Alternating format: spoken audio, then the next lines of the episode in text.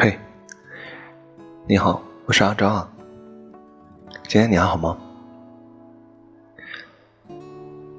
相信大家都看过或者读过《从你的全世界路过》，还记得啊？张嘉佳在《从你的全世界路过》中写道：“故事的开头总是这样，十分机会，猝不及防。”有人说，爱情里啊，日久生情是最好的感情。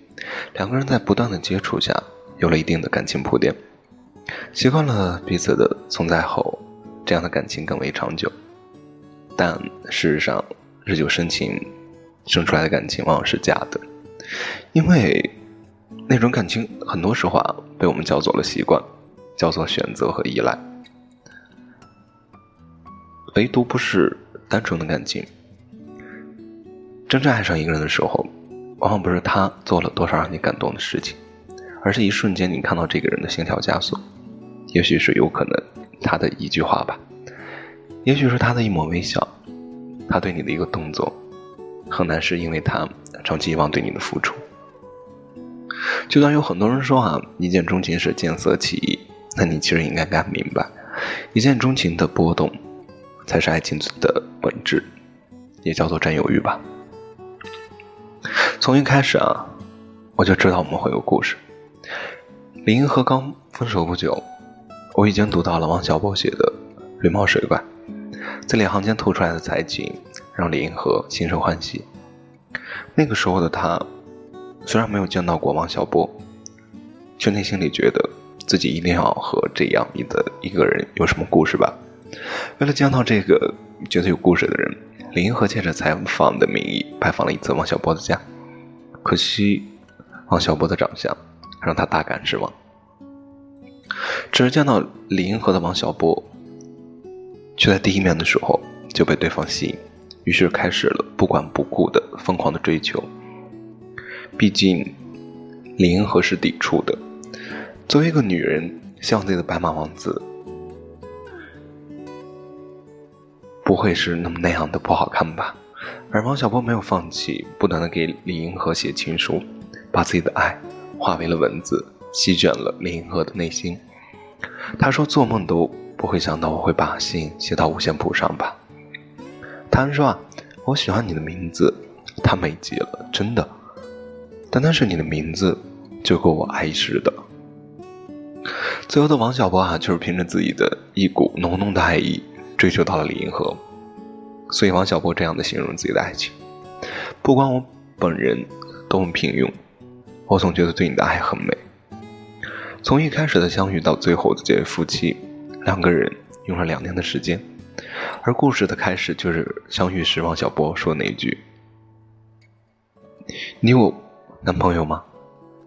我能不能追你？”也或许从李银河看到。绿毛水怪的这篇文章开始，两个人就注定会有故事。在网上有段话特别的美：“初见倾心啊，再见痴心。”你会不会和一个人有故事？可能你从最初见到这个人的开始，就明明注定了一瞬间的一见钟情，如同电影里的《怦然心动》台词句有这样的说。斯人若彩虹遇上方知有，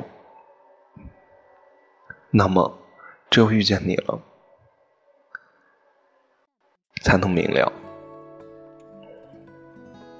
就像朋友结婚的时候，对方是自己的一位同事，两个人认识了三年，对方追了半年。结婚前夕，恭喜他终于找到了自己想爱的人时，朋友是这样说的：“什么爱不爱啊？合适最重要吧？而且他对我挺好的。”她和她老公确实很合适，工作单位一样，家庭出身差不多，两个人一起过日子，真的是比较好的选择。所谓的日久生情，本质上其实是一种权衡利弊的选择。毕竟日久生情的方式一般有两种：第一种，互相磨合的适应，觉得这个人真的适合自己；第二种，单方面的感动接受吧，觉得对方对自己挺好的，可以试一试。其实啊，对一个人没有感觉的时候。就让他摘下了星星，你也会礼貌地说一声“好美”。对一个人有感觉的时候，就算他什么都没有做，你都会觉得得之我幸。那些说还日久生情的人，若真的有感情，其实早就在一起了。若没有感情，选择慢慢培养，养成的是习惯，是感动，真的不是爱情。在顾城的小说《避免》里有这样的一句话：“你不愿意种花，你说，我不愿看到它一点点凋零。”是的，为了避免结束，你避免了一切开始。爱情里最怕的就是这样的一种心态吧，一见钟情怕自己看错了人，于是犹豫的错失了缘分。人的一生其实很长的，能遇到很多的人，但这些你遇到的人当中，到底有几个能让你一见面就心动？见到你的时候便想和你相依，之后真的做到了，感情从浓烈变成平淡，但却平淡的特别真实，这样的感情才会让很多人羡慕。所谓那些的日久生情，多半是假的吧。真的喜欢一个人，从最开始的时候，你就会发现，发现那个人和别人不同，发现那个人是你生命中最魅力的一些。也许你需要遇到那个让你一见倾心、再见痴心的人。